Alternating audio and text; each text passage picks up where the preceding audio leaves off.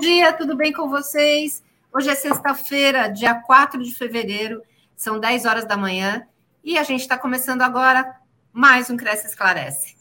É mais uma semana, início de mês, e nessa semana nós tivemos algumas novidades que impactaram com certeza a vida do corretor de imóvel. E uma delas é a nossa pauta do Cresce Esclarece de hoje, que é a alta da Selic. O Comitê de Política Monetária, o Copom, do Banco Central, ele elevou nessa quarta-feira a taxa básica de juros para 10,75 ao ano. E a gente vai comentar esse assunto e saber como isso vai trazer impactos positivos ou negativos, vamos ver, para a vida do corretor e para o mercado imobiliário. Para falar sobre isso, nós trouxemos a nossa convidada, Lívia Rigueiral, que é CEO do Homer. Tudo bem? Tudo Bom bem, dia, Sônia. Bom dia, muito obrigada é, pelo convite. Fico muito feliz de estar falando sobre esse tema. Como eu falei com você anteriormente, eu acho que é um tema super importante para os corretores estarem atualizados com o mercado e poderem passar segurança para os seus clientes, né? Com certeza. É fundamental que o corretor seja muito bem informado, esclarecido sobre esse assunto, para que uh, possa assegurar, possa trazer é, tranquilidade para o cliente no momento de assumir um financiamento, principalmente, né? Uh, Lívia, uh, vamos começar explicando um pouquinho para o nosso espectador é, por que, que a Selic aumentou? Legal, Sônia. Então, só fazendo aqui um retrospecto, é, em 2021 a concessão de crédito imobiliário bateu recorde, né? Vamos, vamos lembrar disso antes da gente já entrar nesse, nesse assunto que é mais tenso. Uhum. É, as pessoas valorizaram muito mais a casa própria por conta da pandemia, né? Se sentiram super apertadas é, na própria casa. É, e os empréstimos para aquisição e construção de imóvel com dinheiro na poupança somaram quase 207 bilhões no acumulado de 12 meses. Então, a gente teve um cenário muito positivo em 2021. E aí, a gente chega aí com o Copom acabando de aumentar a taxa Selic, né? Que é a taxa básica de juros da economia, para 10,75%, é, que foi o que você falou anteriormente. Uhum. Ela aumentou 1,5% percentual, mas já era esperado, já tinha sido previsto na reunião do Copom antes dessa, né? E mesmo sendo esperado, a gente entende aí que muita, muita gente esteja alarmada por conta desse cenário. E a causa para esse aumento é ela, a tal da inflação, que segue persistente persegue aí no cenário brasileiros, né? Exato. E que persegue o, brasileiro no, no dia a dia ali, na rotina. É, então, nada mais justo, no final da, das contas, da gente ter que aumentar a Selic para controlar a inflação, que é uma coisa que atinge todos os brasileiros, né? É, e aí, para falar de inflação, eu acho que é importante a gente trazer aqui é que a inflação aumenta também por conta de fatores externos à nossa economia, fatores que a gente não tem é, controle, né? Como a alta do preço das commodities, o excesso de liquidez, expectativa de preços, né? É, e, claro, fatores também internos, como a nossa política fiscal. E aí, isso tudo acaba repercutindo na inflação que afeta todos nós no dia a dia. É, então, então foi basicamente isso que aconteceu. E isso afeta muito o mercado imobiliário no final das contas, né, Sônia? Ah, com certeza, né? É, e, e, falando nisso, né? Bom, aí a gente fala, bom, a Selic aumentou, como é que vão ficar os financiamentos com essa alta da Selic? Perfeito. Esse aumento da taxa de juros afeta todo o mercado imobiliário, que é muito dependente do crédito, né? Se a gente for pensar tanto na cadeia produtiva quanto na parte compradora, é, isso é afetado. Então, uhum. na parte compradora, é, 72% das vendas imobiliárias feitas aqui no Brasil são feitas através de financiamento imobiliário. Então, esse impacto é muito grande. E se a gente pensa na construção de imóveis, que a gente acabou de falar, né, com com é, o aumento do preço das commodities, isso acaba afetando muito, né? É, então, assim, para a gente obter esse financiamento, a gente depende de taxas a um patamar que sejam possíveis das famílias absorverem esse crédito, né? E como a Selic está atrelada ao custo do financiamento imobiliário, sempre que essa taxa sobe, o custo de crédito também fica mais alto. E aí isso acaba motivando os bancos a talvez fazerem uma correção na taxa final que fica disponível ao comprador, para ele poder fazer um empréstimo e comprar seu imóvel. Então, lembrando também que essa taxa final que o banco coloca para os compradores, ela é composta de uma série de variáveis. Tem a margem de lucratividade dos bancos, o custo de captação dos bancos, o percentual de inadimplência e a taxa de juros, né? Mas, enfim, a variação da taxa Selic não obrigatoriamente faz com que os bancos aumentem ou diminuam a taxa final, mas como a Selic é um fator muito importante na composição da taxa final de crédito para o consumidor, é normal que os bancos façam esses ajustes, assim como nós vemos acontecer nos últimos anos, nos últimos anos aí durante a pandemia, né, nos dois é, anos de pandemia, a gente viu os bancos baixando muito as taxas para poder é, é, reajustar a taxa de juros, então agora é capaz de eles fazerem, e já fizeram essa semana, alguns ajustes aí é, nas taxas de finais do banco. Então, assim. A expectativa é. Exato. A expectativa é, é, é aumentar ainda mais um pouquinho. E, Lívia, a previsão é de que a taxa de juros de financiamento chegue a quanto aproximadamente? Você tem uma estimativa? Como é que está hoje, tá? Em média, né? Eu sei que cada banco trabalha é, dependendo do cliente, enfim, tem uma série de fatores, mas em média, o que é que a gente pode passar para o corretor? Legal. Então, como você falou, Sônia, é importante lembrar, e eu vejo sempre os corretores é, querendo uma resposta simples e direta sobre isso. Mas uhum. é, uma, é uma resposta complexa que depende do banco, depende do cliente, depende da do tipo de taxa escolhida pelo banco, porque existem diversos produtos. É, mas, assim, em linhas gerais, né, para a linha tradicional indexada, a ATR, que é a taxa referencial, as taxas cobradas eram a partir de 7,25% é, ao ano mais ATR. Agora a previsão é que seja 8,99% ao ano mais a TR. E já na linha fixa, as taxas agora estão em, a partir de 9,75% ao ano. Subiu bastante, né? Sim, subiu bastante, subiu bastante. Agora, a gente tem um ponto positivo disso, Sônia, é que é o próprio FGTS. A, a gente tem um ponto muito positivo para quem usa o FGTS na hora de pegar um financiamento imobiliário. Por quê? Porque o valor do FGTS ele também muda com a rentabilidade do fundo de garantia, porque ela é calculada como assim 3% mais a TR.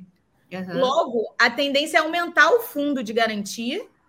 Então, aumenta o lucro, divide esse lucro por todos os trabalhadores, então todos os trabalhadores recebem mais. Entendeu? Então, toda vez que eles forem usar o FGTS para o financiamento imobiliário, que também é muito comum, é, eles vão ter a mais para dar no, no FGTS. Só para a gente não ficar é, alarmado junto com todo mundo, que eu acho que tem, tem coisas positivas para a gente tirar daí também, sabe?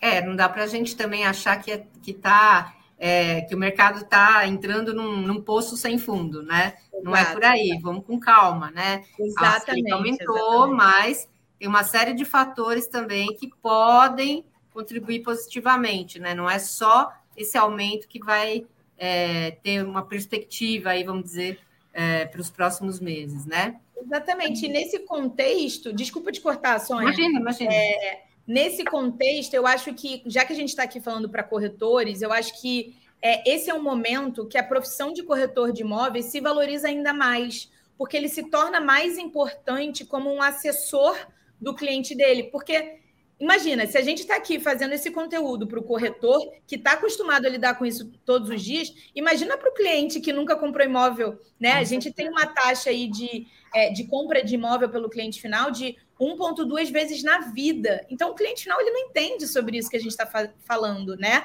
E aí precisa de alguém especialista que vá lá conduzir todo esse processo e explicar tudo isso que está acontecendo para o cliente final. Então, ele passa a ter ainda mais é, um papel especialista nisso tudo. Ele precisa ajudar o cliente a entender o cenário, comparar produtos de crédito disponíveis e os bancos disponíveis, né? É, e também se readequar a todo esse cenário, né, Sônia? Porque é, agora, por mais que a taxa, a parcela tenha subido, tem muita gente que ainda consegue comprar imóvel, talvez tenha que diminuir para um outro imóvel. É, e eu costumo usar uma dica para os corretores que é assim: não espera o cliente escolher o imóvel que ele queria para depois acessar o crédito. Já entende o potencial de compra do seu cliente no início da jornada de compra e venda do imóvel. Por quê? porque aí o cliente entende o que cabe no bolso dele. E aí é muito ruim para o cliente pegar e ter toda que, né, o cliente visita em média 16 imóveis antes de comprar. Imagina, ele visita 16 imóveis, ama, conseguiu decidir e aí nossa, não consigo comprar esse imóvel. Então, também é papel do corretor de, olha, vamos aqui primeiro entender qual é o seu potencial de compra e só visitar imóveis dentro do seu potencial de compra. Também né? para não frustrar o, cli o cliente, né? Exatamente, um gerenciamento de expectativa mesmo, né? E aí já, já coloca de novo o corretor naquele papel que ele tem que estar, tá, né? Como super especialista, né? Com certeza. Eu tenho aqui um comentário de um é, é, internauta, ele diz o seguinte: José Antônio Marques Soares.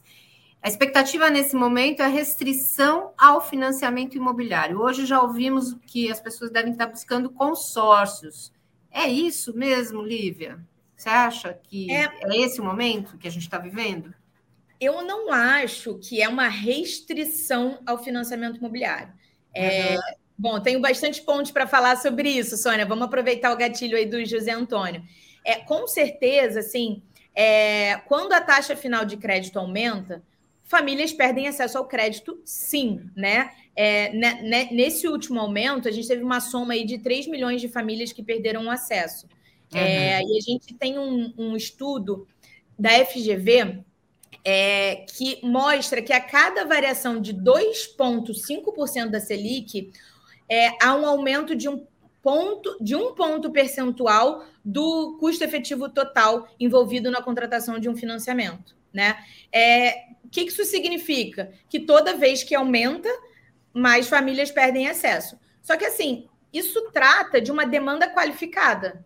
Famílias reuniriam condições para comprar, o que não significa que 3 milhões de famílias realmente iriam comprar um imóvel. A gente está falando do mercado como um todo, isso não significa Sim. que de fato eles iam comprar. Então, assim, eu acho que não tem uma questão de é, restrição, tem, claro, uma desaceleração, mas entra assim o consórcio como solução, e digo mais: o imóvel com crédito, é, o crédito com imóvel em garantia.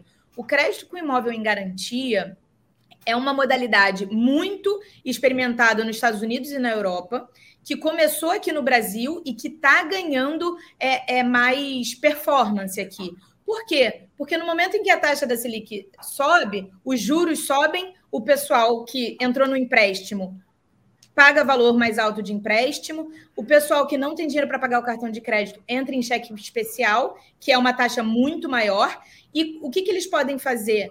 Eles podem é, pegar um crédito com imóvel em garantia, ou seja, o proprietário colocar o, cre... o imóvel dele como garantia e pegar um empréstimo a um custo muito mais barato do que um cheque especial, por exemplo. Uhum. Eu acho que um assunto muito legal para os corretores, ainda bem que o, o José Antônio tocou nesse assunto, porque o que acontece? Os corretores vendem imóvel.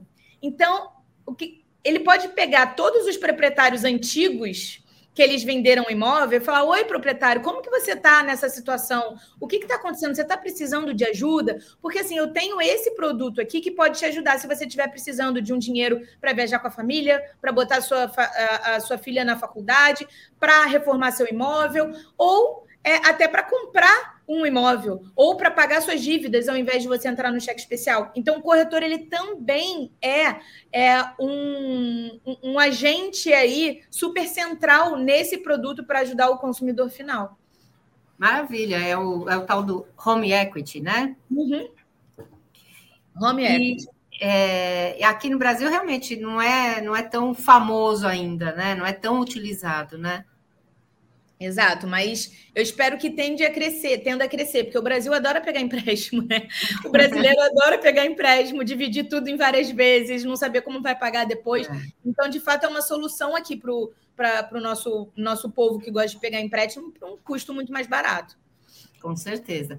E em termos de, de é, é esse aumento da Selic, voltando um pouquinho naquilo que a gente estava falando, é, você acha que, que em termos de parcela mensal de um financiamento, quanto que isso pode acarretar de acréscimo? Legal. É, olha, o custo efetivo total, né, o 7, é, que inclui já as taxas de juros e outras taxas embutidas no financiamento, médio para é, financiar um imóvel, É, de 375 mil, por exemplo, um imóvel, é, aumentou de 7,59% ao ano para 8,99% ao ano. É, então, essa parcela aumenta exatamente referencial a esse, a esse número que eu te falei aqui, esse, essa diferença, essa diferença de percentual. Então, tem no final a parcela ela acaba não crescendo tanto quanto a gente olha no volume. Né? Quando a gente olha o VGV financiado, parece algo enorme, mas a gente está falando de uma dívida, né, de um empréstimo de 30 anos. Quando a gente diminui isso em 30 anos, é, a parcela diminui muito mais do que o valor financiado. Só que tem aí um detalhe muito importante, Sônia, que os corretores precisam ficar ligados na hora de é, darem essa dica para o cliente que é exatamente a escolha do produto de financiamento, né? É... Porque assim depende do que você está contratando. Se é taxa pré-fixada ou atrelada a algum indicador, como o IPCA ou poupança, né? Porque crédito com taxas indexadas podem valer mais a pena no curto prazo, mas são mais arriscados no longo prazo né? Se esses índices sobem muito rapidamente, como está acontecendo, a parcela dispara e o cliente precisa ter dinheiro para amortizar um financiamento que talvez ele não tinha imaginado que ia chegar nesse nível. Então, esse cuidado na hora de decidir o produto é muito importante, porque até eu vejo aqui no Homer, quando a gente está atendendo corretores e clientes, que aquela a menor taxa de juros acaba sendo, a menor parcela acaba chamando muita atenção mas aí você acaba entrando numa pegadinha, né? Porque você tem esse empréstimo para 30 anos, é. né? Então você precisa ficar ligado no que você está escolhendo. E há uma expectativa também num aumento geral no preço final dos imóveis? Olha, esse é um assunto é, bem, bem importante. Que legal que você trouxe aí, Sônia.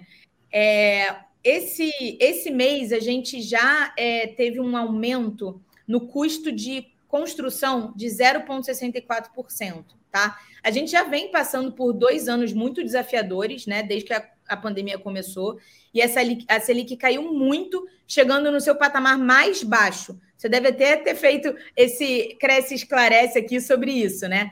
É, e a gente teve um desarranjo grande acontecendo com essa é, baixa muito grande da, da Selic.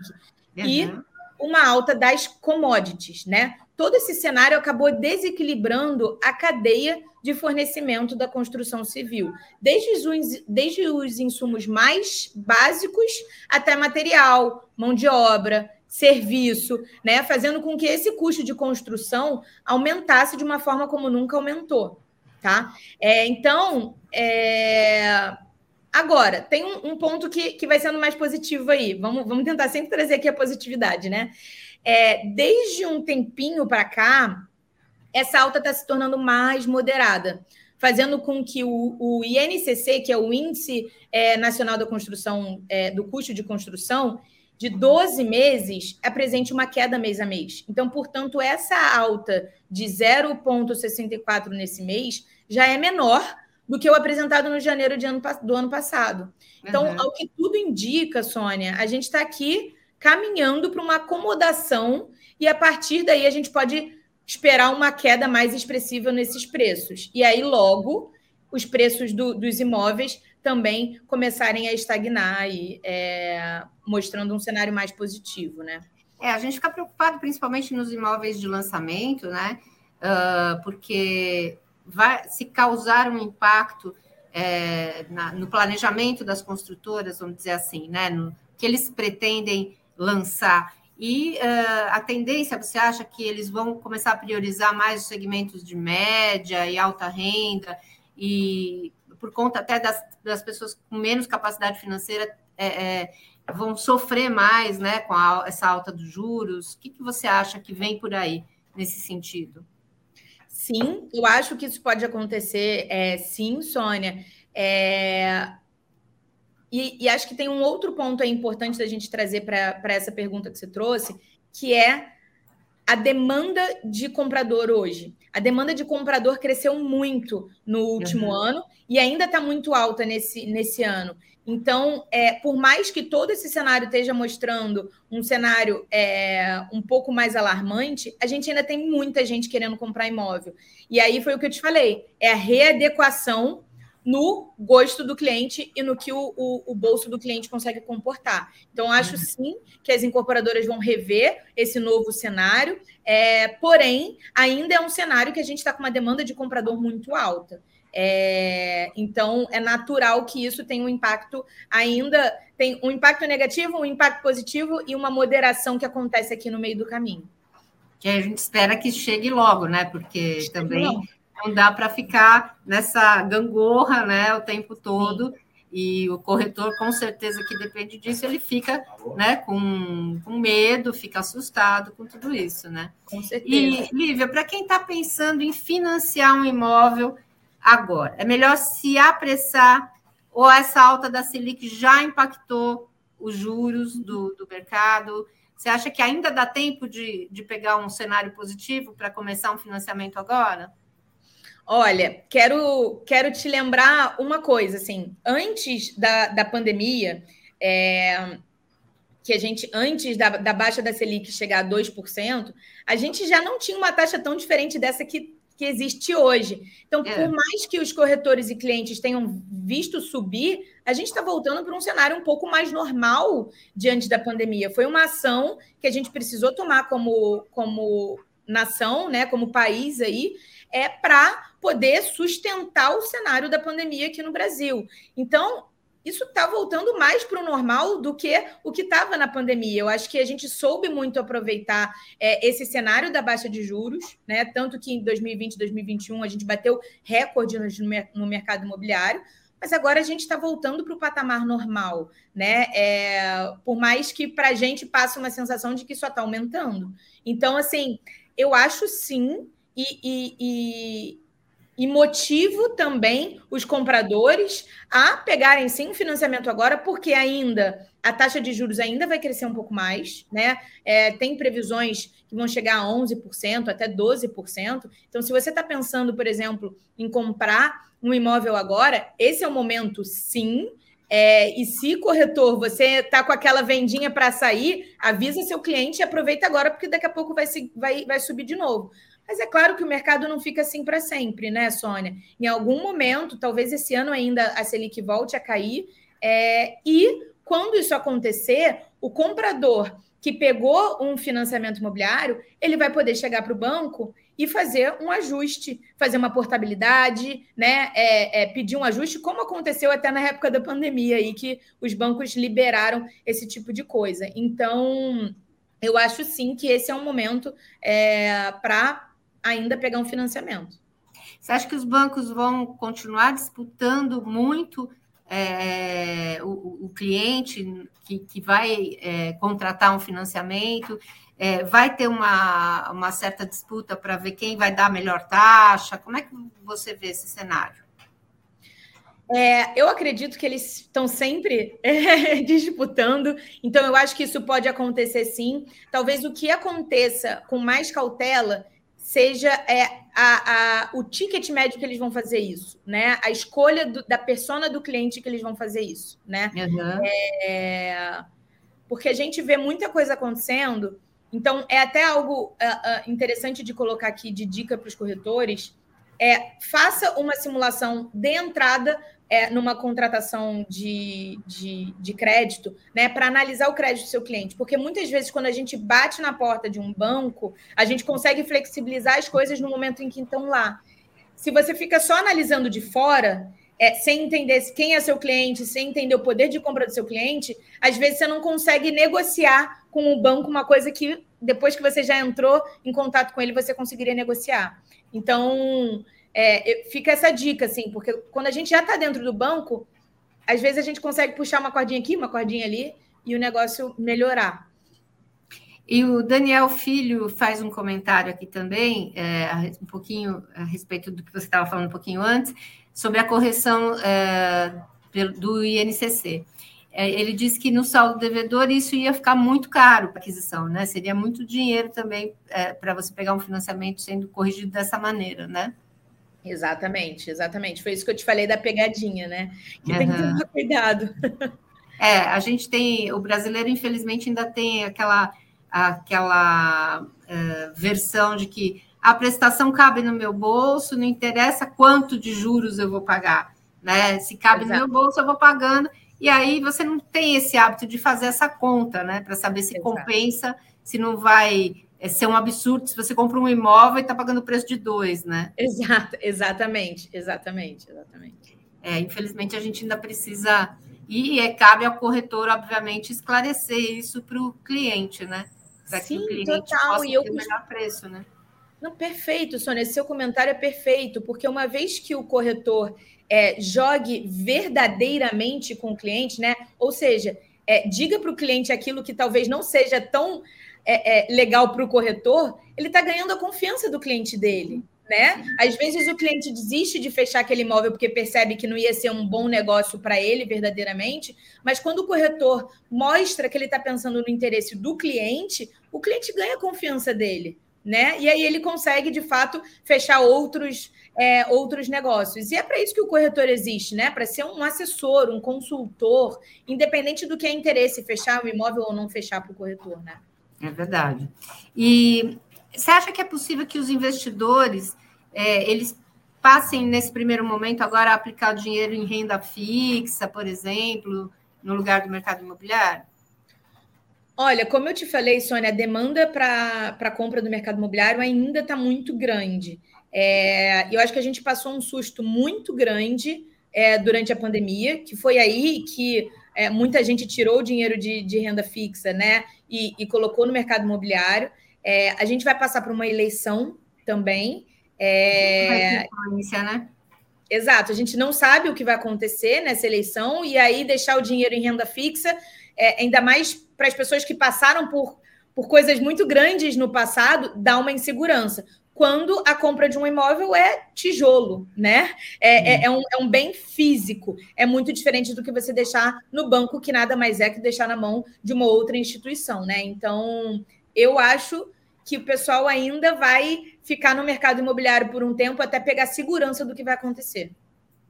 E você tem percebido assim que pelo teu contato uh, com os corretores, com o grande contato que você tem com o mercado imobiliário, é, existe uma qual perspectiva que a gente está tendo para esse ano de 2022? Você acha que as pessoas estão é, com uma expectativa de crescimento? Você acha que o mercado vai ficar estabilizado? O que, que você vê para esse ano? Legal. Eu acho que o mercado ele vai vai ter uma estabilidade mais moderada. A gente teve um crescimento muito grande é, no ano passado, ainda mais perante o cenário que a gente estava vivendo. É, então, se a gente for pensar em estabilidade, parece que estabilidade é uma palavra negativa nesse caso. Mas se a gente estabiliza com o que foi feito, é um ótimo negócio para esse ano ainda, né? Eu, com muito contato que eu tenho com os corretores, eu vi muito corretor ganhando dinheiro é, no meio da pandemia. É, e eu acho que assim, Sônia, é importante dizer, a gente pode olhar para esse cenário e ficar chateado e achar que não tem mais jeito e levar de uma forma negativa, ou a gente pode entender que o cenário é esse, então vamos trabalhar com esse cenário, né? Aquela velha frase de enquanto uns choram, outros vendem lenço, né?